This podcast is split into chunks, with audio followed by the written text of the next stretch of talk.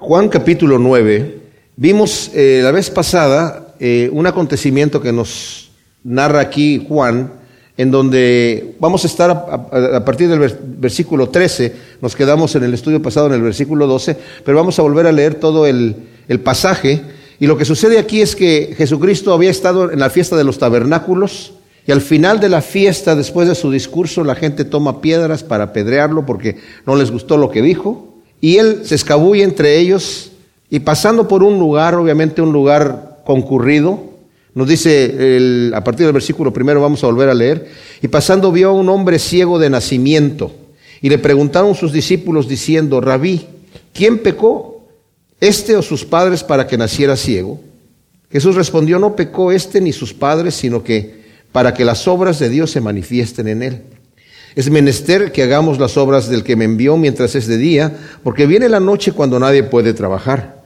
Mientras esté en el mundo, soy luz del mundo. Y habiendo dicho esto, escupió en tierra y con la saliva hizo lodo y lo untó el lodo sobre los ojos y le dijo, ve, lávate en el estanque de Siloé, que se traduce enviado. Así que fue, se lavó y regresó viendo. Entonces los vecinos y los que antes lo veían como mendigo decían, ¿no es este el que se sentaba y mendigaba?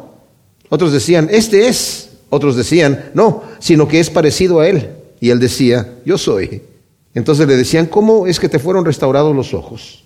Y respondió, el hombre llamado Jesús hizo lodo, me untó los ojos y me dijo, ve al Siloé y lávate. Por tanto fui, me lavé y recibí la vista. Y le dijeron, ¿en dónde está él? Y él contestó, no sé. Como dijimos la vez pasada, para recapitular un poquito, los discípulos estaban preguntando quién pecó, este o sus padres, porque tenían la creencia los judíos que el niño podía pecar aún en el vientre de su madre.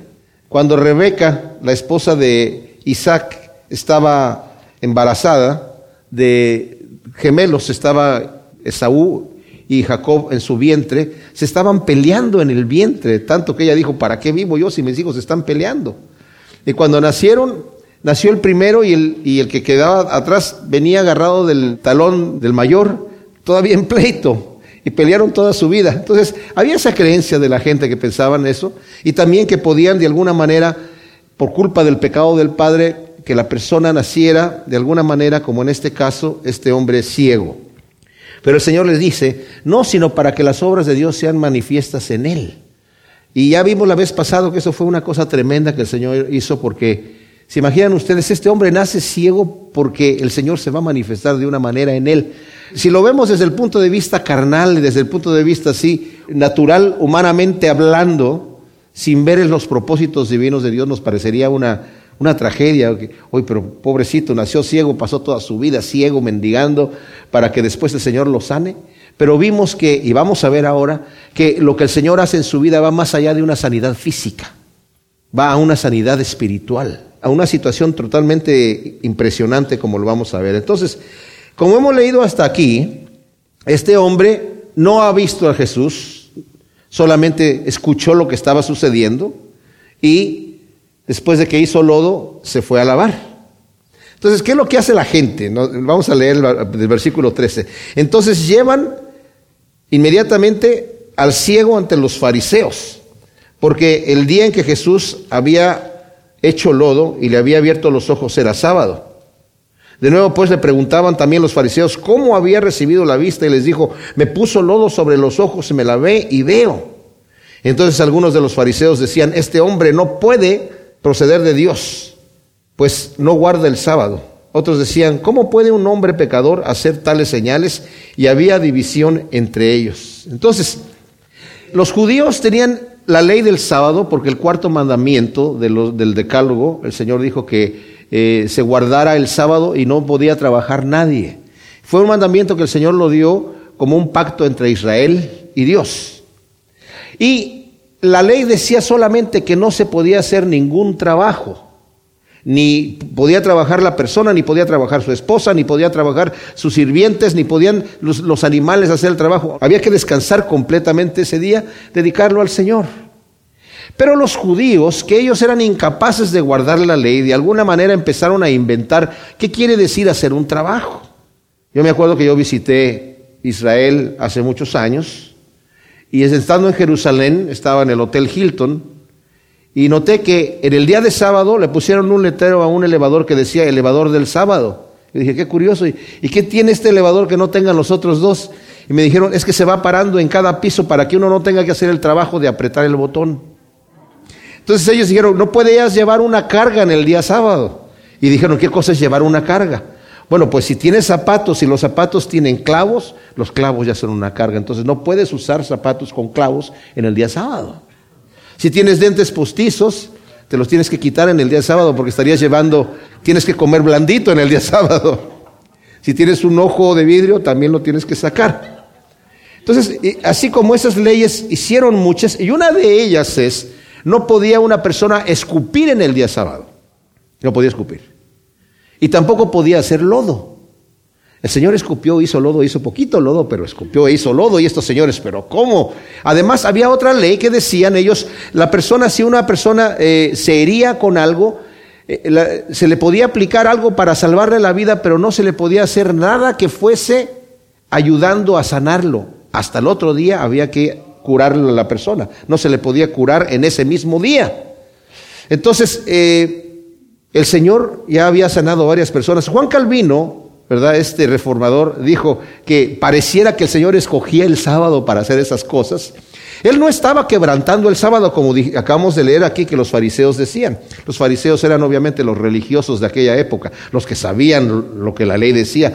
Los escribas, los intérpretes de la ley, que eran los que interpretaban lo que la, ley decía, eran los que habían hecho estas regulaciones. Y Jesucristo en otra ocasión les dice, ustedes por sus regulaciones y sus tradiciones están invalidando los mandamientos de Dios en realidad. Ahora, cuando nosotros estamos estudiando el Evangelio de Juan, yo quiero que siempre recordemos lo que nos dice Juan al final de su Evangelio en el capítulo 20, versículo 30 y 31, y nos dice la razón por la cual está escribiendo lo que está escribiendo. Dice, hizo además Jesús muchas otras señales en presencia de los discípulos, las cuales no están escritas en este libro o en este rollo. Pero estas han sido escritas para que creáis que Jesús es el ungido, el Hijo de Dios, y para que creyendo tengáis vida en su nombre. La razón por la cual escribe Juan, y esto lo tenemos que tener en mente cada vez que estamos leyendo Juan, es para que creamos en el Hijo de Dios y creyendo tengamos vida eterna. Entonces, los acontecimientos que nos está poniendo aquí no está escribiendo la historia de lo que sucedió en realidad, una reseña de todas las actividades que tuvo Jesucristo, sino exclusivamente lo necesario para que nosotros creamos en el Hijo de Dios y creyendo tengamos vida eterna. Cristo vino a dar vista a los ciegos. Cuando entró a, Nazaret, su primer mensaje que dio ahí, leyó Isaías 61 en donde dice el Espíritu de Dios me ha ungido para traer buenas nuevas, para dar libertad a los cautivos, para dar vista a los ciegos, para dar libertad a los que están oprimidos, etc. Y no solamente está hablando el Señor de una vista a los ciegos físicos, sino también a los ciegos espirituales, porque todos nosotros somos ciegos espirituales, nacemos así. No entendiendo las cosas de Dios, el apóstol Pablo en 1 de Corintios capítulo 1 nos dice que el hombre natural no puede entender las cosas de Dios porque para él son tontería y son locura. Porque tiene que entenderse las cosas de Dios con la mente espiritual. Y como nacemos ciegos espiritualmente, necesitamos la ayuda de Dios que nos toque, que nos sane, que nos permita ver las cosas de Dios para entenderlas. Por eso es importante que cuando leemos la Biblia, le pidamos a Dios entendimiento. Hubo un tiempo en donde la iglesia dijo, no se puede leer la Biblia. Eso déjenlo a los curas, que ellos le interpreten la Biblia, ustedes no pueden leer la Biblia. Yo tengo una traducción de la Biblia de 1569, en donde hay una bula papal enfrente de la Biblia donde dice, esta Biblia no la puede leer el vulgo porque se va a envenenar con las escrituras. Qué terrible. Pero no es así. La escritura está para todos nosotros, para los sencillos, para los no es para los doctos solamente. El evangelio es para todos y lo único que tenemos que hacer es decirle, Señor, dame sabiduría mientras estoy entendiendo y las cosas que entiendo mientras las estoy leyendo son lo que Dios me da. No existe eso de que yo ya leí la Biblia y ya me la sé, ya entendí lo que dice ahí, porque dice la Escritura que mismo Jesucristo dijo, el reino de Dios es como ese padre de familia que tiene eh, en su casa un tesoro de donde saca cosas nuevas y cosas viejas. Yo cuando leo la Biblia, si es la número 100 veces que la estoy leyendo, voy a recordar cosas que ya el Señor me enseñó y cosas nuevas que me está dando. Entonces, estos hombres cuando ven la gente que este ciego es sanado en el día sábado porque obviamente está rodeado de gente el Señor que está viendo lo que está pasando. Está haciendo, escupió en el día sábado. ¿Cómo? Pero todos sabemos que no se puede escupir el día sábado. Está haciendo lodo en el día sábado. Y cuando le preguntan al ciego, oye, ¿cómo te, cómo, cómo te, cómo, ¿qué te pasó? El hombre que se llama Jesús me puso lodo y me dijo que me lavara. Te puso lodo, sí. Vente aquí. Me imagino que lo tomaron de la oreja. Vente, vamos con los fariseos. No, por favor, con los fariseos, no, con los fariseos. Con los que eran los dirigentes de los judíos. Este hombre lo sanaron en el día sábado, ¿verdad? Entonces cuando llega ahí delante de los fariseos, le preguntan los fariseos, ¿cómo has recibido la vista? Y le dijo, él me puso lodo sobre los ojos, me lavé y veo. Pues esa es una investigación que ellos están haciendo, ¿saben por qué, mis amados? Por el legalismo que tienen en la religión. Qué terrible cómo el legalismo pasa por alto los beneficios. En vez de decirle al hombre, qué maravilla, estaba ciego completamente y cómo es que ves ahora es que me puso lodo y me lavé y veo, wow, gloria a Dios, glorifiquemos a Dios por este gran milagro. No ven esa situación. El legalismo no ve esas cosas. El legalismo solamente ve que se cumplan las cosas de acuerdo a como nosotros lo tenemos escrito. ¿Y saben qué es lo que es el legalismo?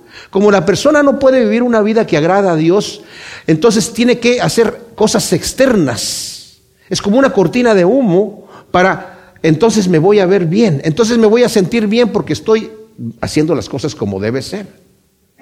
Hay lugares en donde la persona no puede entrar a la iglesia si no trae corbata, porque es, tiene que ser con corbata.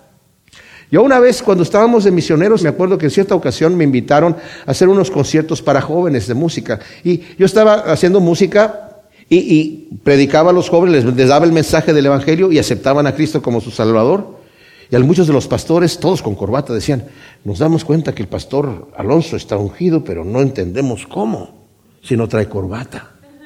Como si la corbata fuera la antena donde, por la cual el Señor me va hablar. Y hay personas que se ofenden grandemente si los, los legalismos que tienen en sus ya establecidas denominaciones o congregaciones no se llevan a cabo. Es como esto no puede ser. Pero, pero es que Dios ha obrado, sí, pero es que no podemos ni siquiera ver eso. Yo me acuerdo de una amiga que era yo era músico antes de conocer al Señor, de música secular, y ya cuando conocí al Señor después dejé de tocar música secular. Pero un grupo de, que era popular en donde yo vivía, me, insistieron a que necesitaban un guitarrista y a que yo tocara con ellos, por lo menos en lo que conseguían a otra persona. Entonces empecé a tocar con ellos. Había una mujer, una alemana, se llamaba Marilyn, que tocaba el teclado, y yo le empecé a compartir del Evangelio a ella y me dijo, a mí no me hables de Cristo. Te voy a decir por qué, porque mi papá era presbiteriano y mi mamá era pentecostal y siempre se estaban peleando en la casa porque cada uno tenía sus, sus tradiciones y su manera de practicar su religión. Y una vez me acuerdo que mi hermana, nadie, de todos nosotros los, los hijos, nadie, nadie era cristiano. Mi hermana una vez le predicaron en la calle y llegó contenta a decirle a mi mamá, ¿sabes qué? Me predicó un joven en la calle y, y oró por mí y acepté a Cristo. Y la mamá en vez de, gozarse por eso dijo, yo te estoy predicando todo el tiempo y te estoy llevando a la iglesia y tú no aceptas al Señor. Pues, ¿qué, es eso? Verdad? ¿Por qué? Porque no lo estás haciendo de acuerdo a mi legalismo y de acuerdo a mi tradición.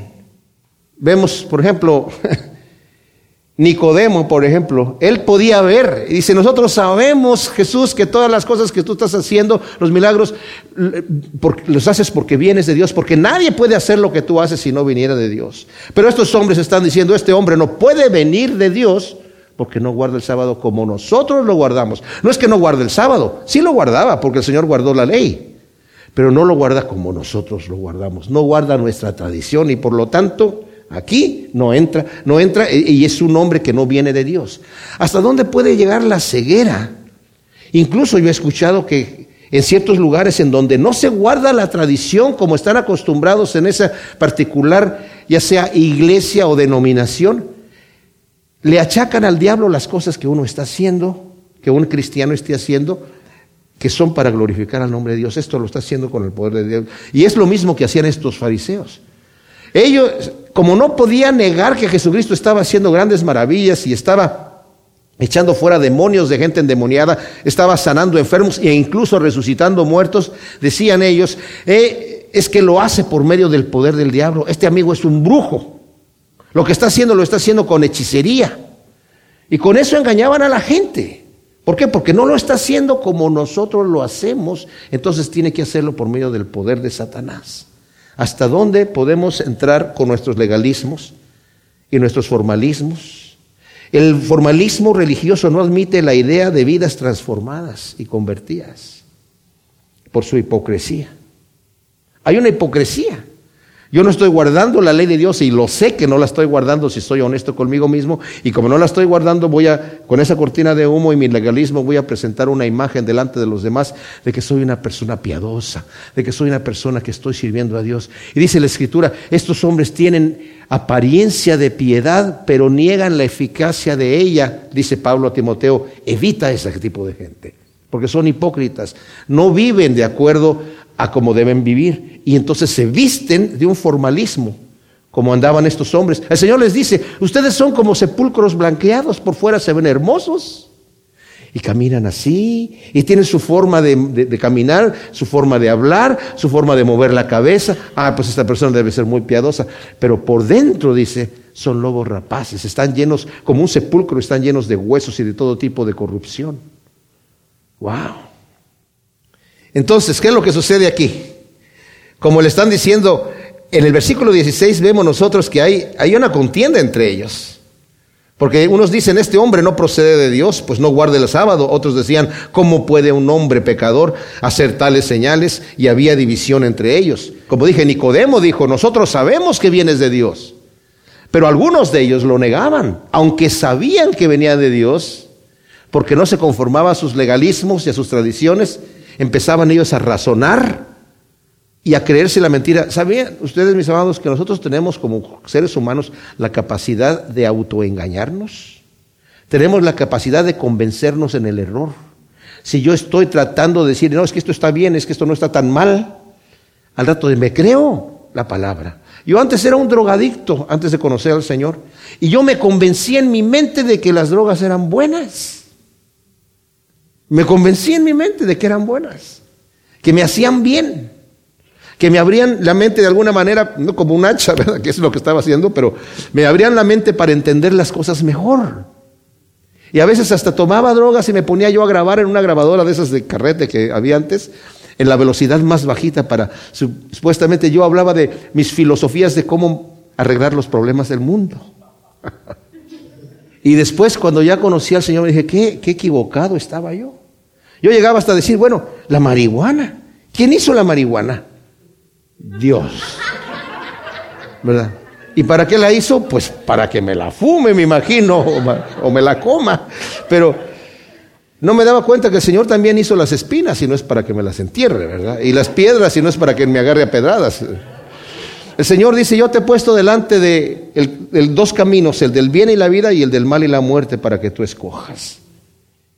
El Espíritu Santo hace todo lo contrario al embotamiento de la, razón. Por eso es que muchos de esos movimientos falsos que hay, en donde dice que se embriagan en el Espíritu, entre comillas, y están fuera de sí, eso no lo hace el Espíritu Santo. El Espíritu Santo nos da sobriedad, nos da entendimiento, nos da lucidez para conocer las cosas de Dios. Entonces, es cómico lo que va a pasar aquí. Eh, hay esa disensión entre ellos. Dice, por lo que otra vez le dijeron al ciego. O sea, como ellos no se ponen de acuerdo, no es que no viene de Dios, porque y otros dicen que sí viene de Dios, se está discutiendo, y a este hombre ciego que no sabe nada de la ley, nada más está parado ahí, me imagino, escuchando a estos hombres discutir, le preguntan, ¿tú qué dices de él, puesto que te restauró los ojos? o sea, al final lo consultan a él porque no se pueden poner de acuerdo, y él les contesta y le dice que es profeta. Eso no les gusta. Pero los judíos no creyeron acerca de él que había sido ciego y había recibido la vista, hasta que llamando a los padres del que había recibido la vista le preguntaron diciendo, ¿es este vuestro hijo, el que vosotros decís que nació ciego? ¿Cómo pues ve ahora? O sea, ellos ya no, al final que no se pudieron poner de acuerdo, y como no pueden negar la evidencia de que el hombre está ahí parado viendo, dice, empiezan a decir, no, se me hace que este tipo no nació ciego.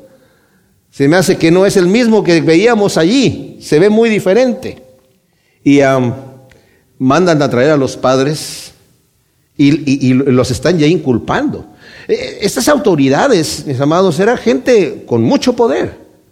La sinagoga era un lugar donde se desarrollaba la vida social, no solamente era el, templo, no solamente era el, lugar en donde la gente iba a adorar a Dios, era el lugar en donde la gente hacía vida social. El que sea, era expulsado de la sinagoga, ni siquiera su esposa le podía hablar.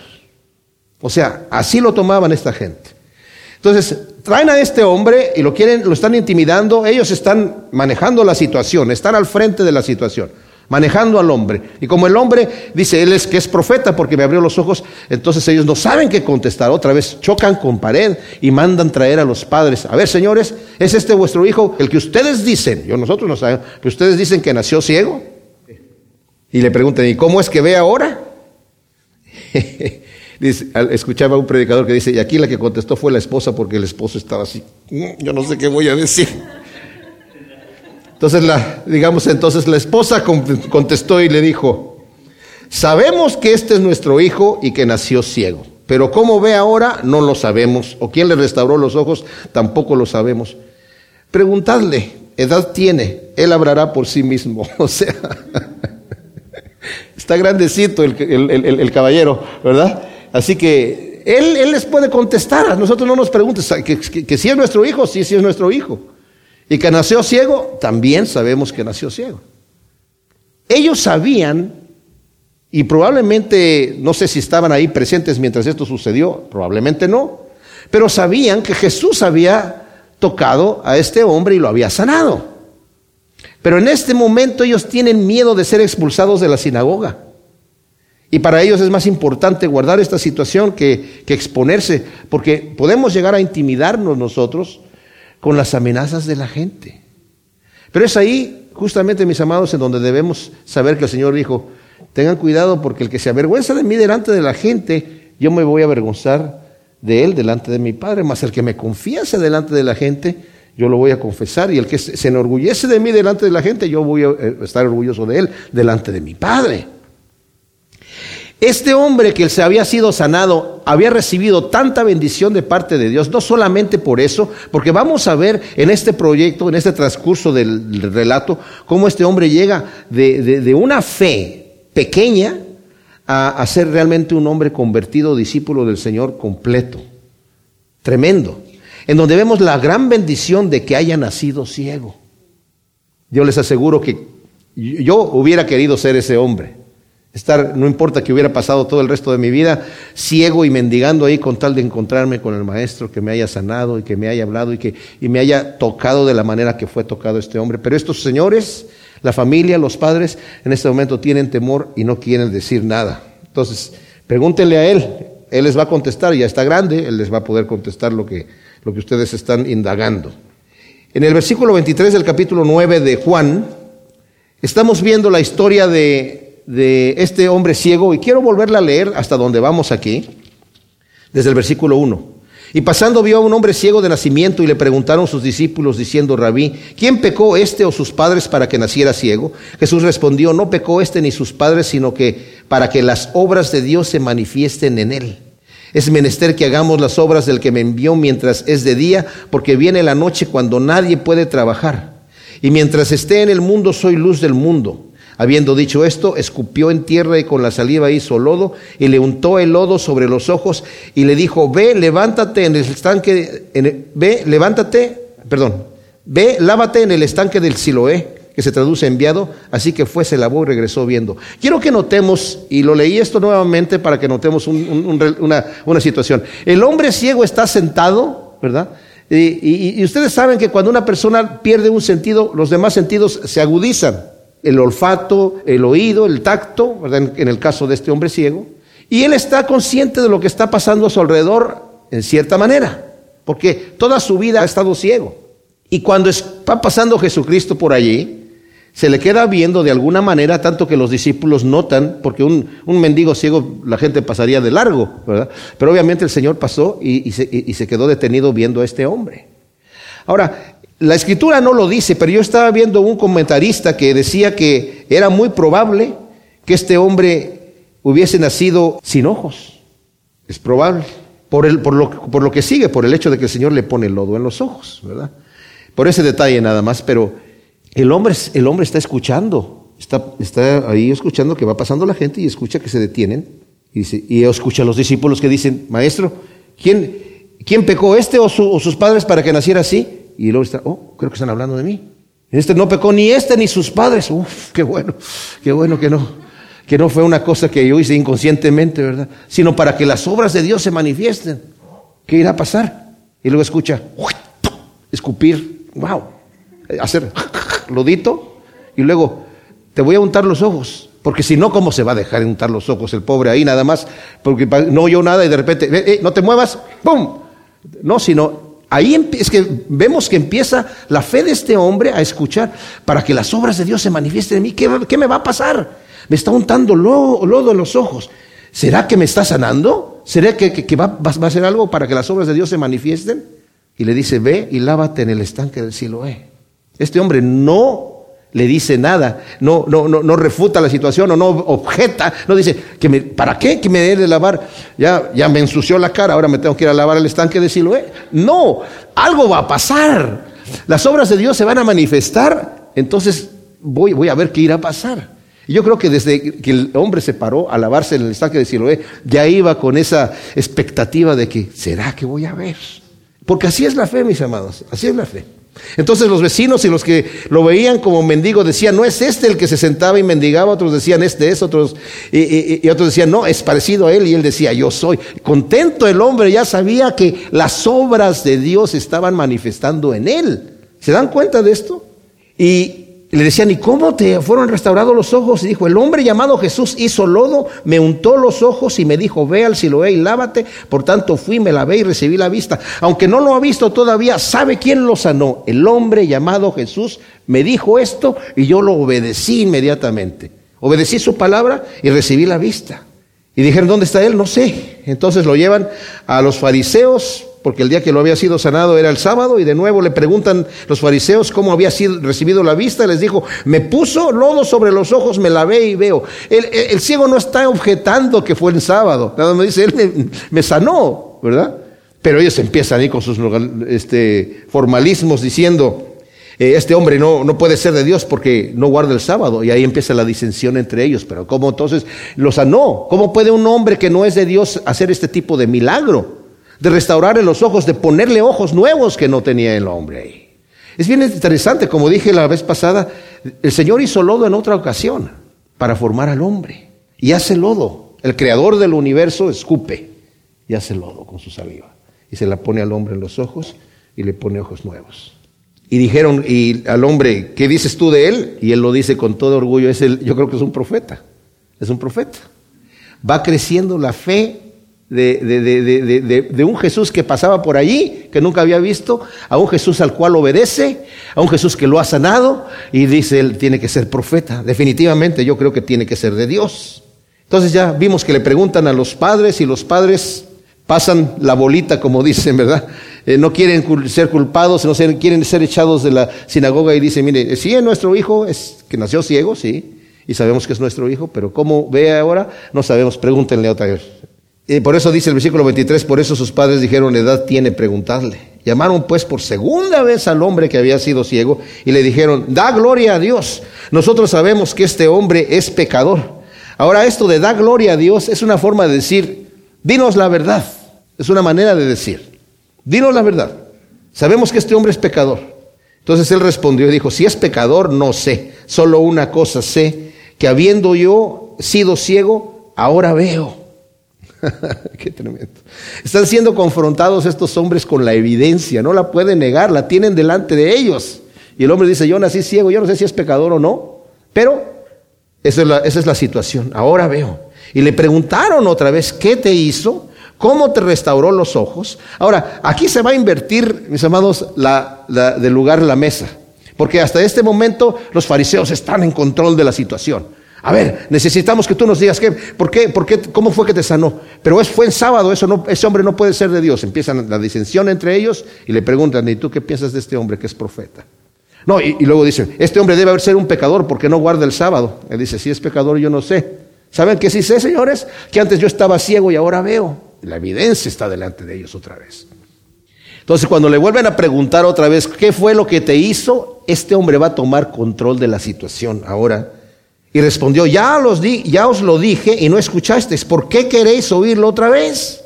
¿Acaso también vosotros queréis llegar a ser sus discípulos? Uh, no, pues ahí ya les dio, les dio bonito, ¿verdad?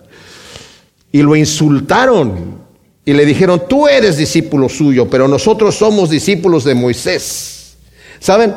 Cuando es confrontada una persona con la verdad del Evangelio y no quiere recibirla, responden así, con insultos. Responden con cosas que no tienen lógica y solamente con, ah, con, con, enojo, con ira, porque no tienen otro recurso. No pueden negar la evidencia de lo que están escuchando y como no pueden negar la evidencia, responden con ira, responden con insultos, pero ellos mismos saben que están avergonzados. Y luego lo dicen, lo insultan, le dijeron, tú eres discípulo suyo, pero nosotros somos discípulos de Moisés. Ah, sí son discípulos de Moisés, señores. Miren lo que dice aquí en este mismo Evangelio de Juan, volteé unas pocas páginas ahí, en el capítulo 5, versículo 39, dice, el Señor está hablando y les dice, escudriñad las escrituras porque os parece que en ellas tenéis la vida eterna. Y ellas son las que dan testimonio de mí y no queréis venir a mí para tener vida. O sea, ellos dicen, ustedes están escudriñando las escrituras y las están leyendo. Es más, están tan orgullosos de las escrituras que se las amarran en la cabeza con unas cajitas y en, los, en, los, en, las, en las manos ahí también, aunque se vean ridículos, pero están orgullosos de las escrituras. Bueno, escudriñenlas ustedes porque ellas dan testimonio de mí. Pero ustedes no quieren venir a mí para que tengan vida. Y luego dice el versículo 45, no penséis que yo os acusaré delante del Padre. Hay quien os acusa, Moisés, en quien vosotros habéis puesto la esperanza. Pero ellos dicen, nosotros somos discípulos de Moisés. Bueno, Él los va a acusar en aquel momento, ¿eh? porque ustedes no están guardando las cosas y no quieren venir a la verdad. Y luego continúa la plática aquí. Dice, nosotros sabemos que Dios ha hablado a Moisés, pero este no sabemos de dónde es. Bueno, ellos decían que sabían de dónde era, pero si vemos también aquí el versículo, el, ya les había dicho el Señor en el capítulo 8 de este mismo Juan, versículo 23, les dice, vosotros sois de abajo, yo soy de arriba, vosotros sois de este mundo, yo no soy de este mundo. Por eso os he dicho que en vuestros pecados moriréis. Si no creéis que yo soy, en vuestros pecados moriréis.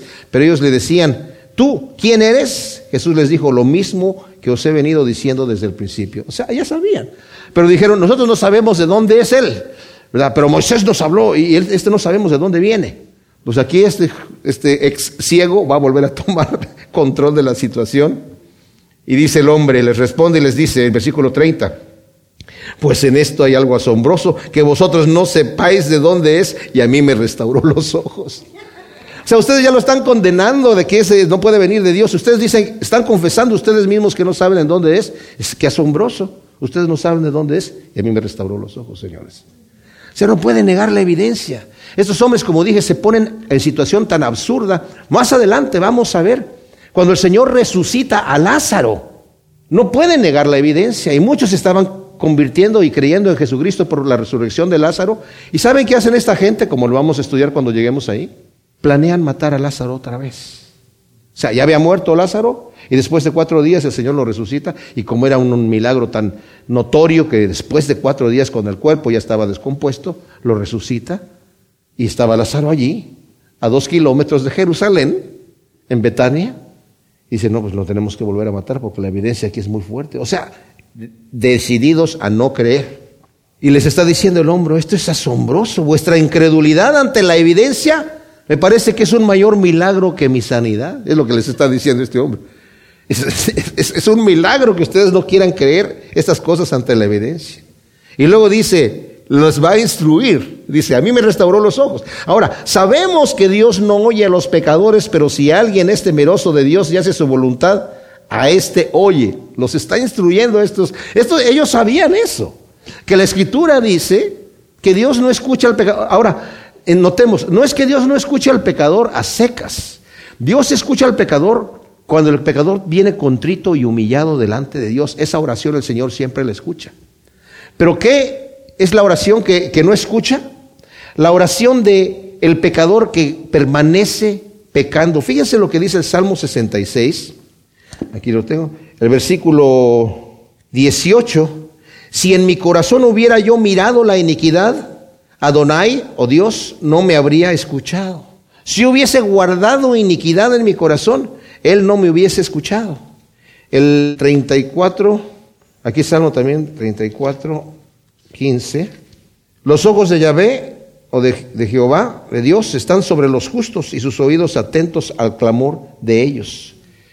Proverbio 15, versículo 29 dice, Yahvé está lejos de los malvados, pero escucha la oración de los justos. O sea, todos estos hombres conocían estas escrituras. Entonces lo que le está diciendo este hombre a, los, fariseos, yo no sé qué tanto conocía él de la escritura también, porque bajo su limitación él no era admitido en el templo. ¿Se dan cuenta? Ustedes toda su vida estaba en la calle. Pero de alguna manera su, familia o de alguna manera le hablaban de las cosas de Dios y conocía de Dios. Y decía, sabemos que Dios no escucha al pecador. Al pecador que, insiste en pecar, nuevamente, al que, se arrepiente sí lo escucha y lo levanta. Y luego les dice en el versículo 32, jamás se oyó de alguien que restaurara los ojos de un ciego de nacimiento. Como dije, la noftalmia es cuando nace una persona sin ojos. Y es muy probable que este hombre haya nacido así. Y lo que está diciendo, nunca se ha escuchado que alguien que haya nacido sin ojos o tal vez con ojos, pero ciego completamente, se ha restaurado. No es que tuvo una enfermedad de los ojos o una infección, unas cataratas o alguna cosa por el estilo, en donde se le fue yendo la vista poco a poco y después con algún tipo de medicina vio. No, no se ha oído nunca, señores, que una persona que haya nacido ciego, ya sea porque sus ojos no veían o porque no tenía ojos, que recibiera la vista. Nunca se ha escuchado este. Si este no fuera de Dios, no podría hacer nada. Y respondieron y le dijeron, por entero naciste tú en pecado y nos enseñas y le echaron fuera. O sea, tú naciste en pecado, por eso naciste ciego, porque naciste en pecado. Y ahora nos vas a enseñar tú a nosotros. Nuevamente, como dijo él, si este no fuera de Dios, no podría hacer nada, dijo el hombre. El versículo 33 es lo mismo que dijo Nicodemo. Sabemos que tú vienes de Dios, porque las cosas que tú haces no las podría hacer alguien si no viniera de Dios. No podía negar la evidencia. Pero entonces, la verdadera fe no se basa solamente en experiencias, sino también en evidencias lógicas y verdaderas. Y lo que le dicen aquí en el versículo 34 es, ¿cómo te atreves? Naciste por entero en pecado. Nosotros somos los que sabemos. Fuera de aquí. Nosotros somos los que sabemos. Y saben qué, mis amados, eso es lo que le dicen a nuestros jóvenes cuando van a la universidad. Nosotros somos los que sabemos. Tú no nos vas a venir a decir aquí que Dios existe. No nos vas a venir a decir aquí nuevas ideas. Si no te sometes a lo que sabemos, entonces eres un ignorante. Si crees que sabes algo que nosotros no sabemos, entonces eres un tonto y un necio. ¿Y que qué? ¿Que, que, que, que Dios creó las cosas de la nada. Siéntate, cállate la boca y no hables si no te vamos a expulsar de la clase. Y con ese tipo de intimidación muchos de nuestros jóvenes ceden a la presión, a decir, no, yo no quiero que me llamen tonto, ¿verdad? Voy a reconsiderar las cosas por este tipo de cosas. Como dije, el hombre que nació ciego está escuchando todas estas cosas desde el inicio cuando pasa el Señor, cuando está hablando con sus discípulos y están hablando de mí. Dice, este hombre no, no es que tenga pecado, sino para que las obras de Dios se manifiesten. Está escuchando todas estas cosas y empieza a venir a crear esa fe. ¿Por qué? Porque nos dice Romanos 10, 17, la fe viene por el oír y el oír de la palabra de Dios. Y este hombre empieza, eh, en su corazón empieza a, a nacer, a germinarse esta fe, en donde el hombre, cuando el Señor ya se acerca a ponerle el lodo, el hombre está listo, sí, sí, sí, aquí estoy. Me imagino que le ha de haber dicho, te voy a untar lodo en los ojos. Ok, adelante. Porque ya había escuchado estas cosas. Ahora, nos dice, Jesús oyó que lo habían echado fuera y hallándolo le dijo, ¿crees tú en el Hijo del Hombre? Respondió él y dijo, ¿quién es Señor para que crea en él? Jesús le dijo, lo has visto, el que habla contigo, él es. O sea, Jesús fue a encontrarlo y lo encuentra se aproxima a él y lo aborda y le dice, ¿crees tú en el Hijo del Hombre? Algunas de sus Biblias dice el Hijo de Dios, pero es el título que el Señor utilizaba para sí mismo, es el Hijo del Hombre. O sea, si hubiera estado Hijo de Dios, no habría razón para que alguien le cambiara a Hijo del Hombre, ¿verdad? Pero a la inversa sí puede ser. Pero, ¿cuál es el problema? ¿Significará lo mismo Hijo del Hombre que Hijo de Dios? Sí, significa lo mismo. Aquí en Juan capítulo 5, En el versículo 25 el Señor está hablando y dice, de cierto, de cierto os digo que llega la hora y ahora es cuando los muertos oirán la voz del Hijo de Dios y los que oigan vivirá. Porque como el Padre tiene vida en sí mismo, así también dio al Hijo tener vida en sí mismo y le dio autoridad para hacer juicio por cuanto es el Hijo del hombre. O sea, el Señor mismo se está refiriendo a sí mismo como Hijo de Dios y como Hijo del hombre indistintamente. O sea, no hay problema. Pero le dice, ¿crees tú en Él? Como él no lo había visto, le dijo Señor, y ahí vemos más la disposición del hombre. Se necesita, mis amados, disposición para creer. No son los argumentos los que van a convencer a la gente. Yo creo que hay pocas gentes, pocas personas que realmente necesitan que la verdad se les sea mostrada para decir, ah, estaba equivocado. La mayoría de la gente que no cree es porque no quiere creer. Porque para creer necesita haber una disposición a recibir, ok, yo quiero escuchar, y una abertura de corazón y una abertura de mente, ok, yo quiero escuchar si yo estoy equivocado realmente. Porque hay gente que dice, a mí no me hables de nada, yo déjame en donde estoy, ya sea en mi religión o me dejas en mi no religión, en mi ateísmo o en mi escepticismo o en mi necedad, en lo que sea, a mí no me hables, no quiero escuchar nada más. Pero la persona que quiere escuchar y que abre su mente, es aquella persona que busca, dice el Señor, el que busca va a encontrar, el que toca se le va a abrir y el que pide se le va a dar. Entonces, ¿Quién es, Señor? Y aquí el hombre es convertido. Cuando le dijo, Él es, si lo has visto, el que habla contigo. Qué tremendo. O sea, ahora ves, ahora lo has visto, y yo soy el que habla contigo. Qué tremendo. ¿Y luego qué sucede? Él dijo, creo, Señor, y lo adoró. Vemos en la escritura que cada vez que una persona, por ejemplo, Juan, el mismo que está escribiendo este evangelio, es el que escribe el Apocalipsis, cuando se le presenta un ángel que le da una visión, él se postra para adorarlo y le dice el ángel, no, no, no, levántate, no, no hagas eso, porque yo soy un siervo igual que tú. Solamente adoras a Dios. Y en varias ocasiones vemos que en diferentes siervos de Dios se postraron delante de un ángel y el ángel les decía, no, a mí no me adores, adora solamente a Dios. Pero aquí el Señor no dice nada, se deja adorar. ¿Por qué? Porque es Dios, justamente, porque es Dios. Y Jesús dijo, para juicio he venido a este mundo, a fin de que los que no ven vean y los que ven sean cegados. Y esto, ¿saben qué? Es parecido a lo que el Señor le dijo cuando sus discípulos preguntaron, Señor, ¿por qué hablas en parábolas? Ustedes saben, las parábolas son ejemplos que el Señor decía, el reino de los cielos es como el sembrador que salió a sembrar y parte de la semilla cayó junto al camino y parte cayó en pedregales y creció, y, pero no tenía mucha raíz, así que cuando salió el sol se secó y parte fue sembrada entre espinos y cuando salieron los espinos ahogaron la planta y no dio fruto y parte fue sembrada en buena tierra y dio fruto a, a ciento por uno. Y así hablaba el Señor. Y sus discípulos decían, ¿por qué hablas de esa manera? ¿Por qué no hablas claramente? ¿Por qué estás hablando en parábolas? El Señor respondió, para que los que tengan ojos no vean y los que tengan oídos no oigan y no se conviertan y no se sanen. Parece como un truco. Pero si nos vamos a la palabra de Isaías que dijo eso, dice, Señor, no han escuchado tu mensaje, porque tienen ojos y no quieren ver, y tienen oídos y no quieren oír. Y la verdad del Evangelio está hecha de tal manera, mis amados, ¿Se imaginan? Como he dicho en otras ocasiones, a Pablo habla de la predicación de la palabra, la locura de la predicación. ¿Por qué locura? Porque Dios podría revelarse a cada persona si Él quisiera, inmediatamente. Mucho mejor al trabajo haría que cualquiera de nosotros. Si podría enviar ángeles por una persona y decirle, mira, Dios, acá existe Dios y la cosa es así. Ah, ok, estoy listo ya. Pero ¿por qué nos envía a nosotros, que somos torpes para comunicarnos? Somos torpes para presentar el Evangelio. Porque le da a la persona que anda buscando un pretexto para no creer, tiene su, razón para hacerlo. Entonces, vienen las parábolas para que teniendo ojos, si no quieren ver, fácilmente van a poder cerrar los ojos. Teniendo oídos, si no quieren oír, van a decir, esto es una locura, esto es, esto es lo que... Eh, así es Dios y ¿por qué no se presenta directamente conmigo como debe ser? Esa es la situación. Entonces dice, yo he venido para juicio, a fin de que los que no ven vean y los que ven sean cegados. Ahora, no se está refiriendo a que la persona realmente ve. Se refiere a los que dicen que ven, porque dice aquí. Oyeron algunos de los fariseos que estaban con él y le dijeron, ¿acaso también nosotros somos ciegos? Y yo creo que lo estaban haciendo con una forma burlona. ¿Y nosotros también estamos ciegos, Señor? Y la respuesta le dice, si fuerais ciegos, le dice el Señor, no tendríais pecado, pero ahora porque decís, vemos, porque ustedes dicen, nosotros vemos, su pecado permanece. Porque dicen, nosotros vemos y sabemos más que... ¿Nos vienes tú a enseñar a nosotros que naciste de todo el pecado, salte de aquí, fuera de aquí. Y lo que les dijo el hombre eran palabra de Dios. O sea, consideren ustedes, Dios no escucha a los pecadores. Si este no viniera de Dios, no lo escucharía. Si fuera un pecador, no lo escucharía.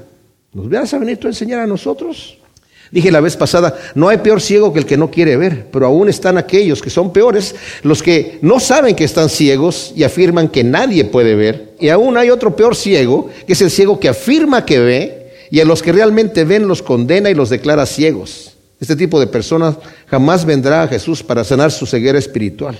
Pero aún hay el ciego que es confrontado con la realidad de su ceguera, como es aquí, y quiere permanecer ciego asegurando que ve más allá que los demás, condena, critica al que ve y permanece en tinieblas, como dice Juan 3:19. Esta es la condenación, que la luz vino al mundo, pero los hombres amaron más las tinieblas que la luz. Y no quisieron traer sus obras a la luz para que no fuesen reprendidas y quisieron seguir practicando a oculto, en oscuridad, en mentira, en engaño. Esa es la condenación y la palabra condenación, como hemos dicho, es este es el veredicto en contra. Dios no tiene que condenar a la gente, la gente se condena a sí mismo. Cuando dicen, yo no quiero venir a Dios y no quiero que me digan si estoy mal, no quiero escuchar nada, no quiero saber nada, así que aquí me quedo en mi ignorancia y en mi pecado. Y dice, por cuanto dices que ves, si realmente fuera ciego no tendrías pecado, pero por cuanto dices que ves, tu pecado permanece, es lo que dice el Señor. Oremos, Padre, gracias por tu palabra, te pedimos, Señor, que esto que hemos leído aquí, nos sirva para darte gracias porque nos has traído a tu luz admirable. Nos has sacado del reino de las tinieblas al reino de luz y nos has hecho ver tu realidad, Señor, tu amor. Yo te pido que tú te manifiestes a cada persona de una manera especial para que cada persona pueda llegar delante de ti reconociendo que tú eres el, el Salvador y que digan, sí, Señor, creo y te adoramos, Señor, con todo nuestro corazón. Te entregamos nuestra vida, Señor, y te reconocemos como nuestro Salvador en el nombre de Cristo Jesús. Amén.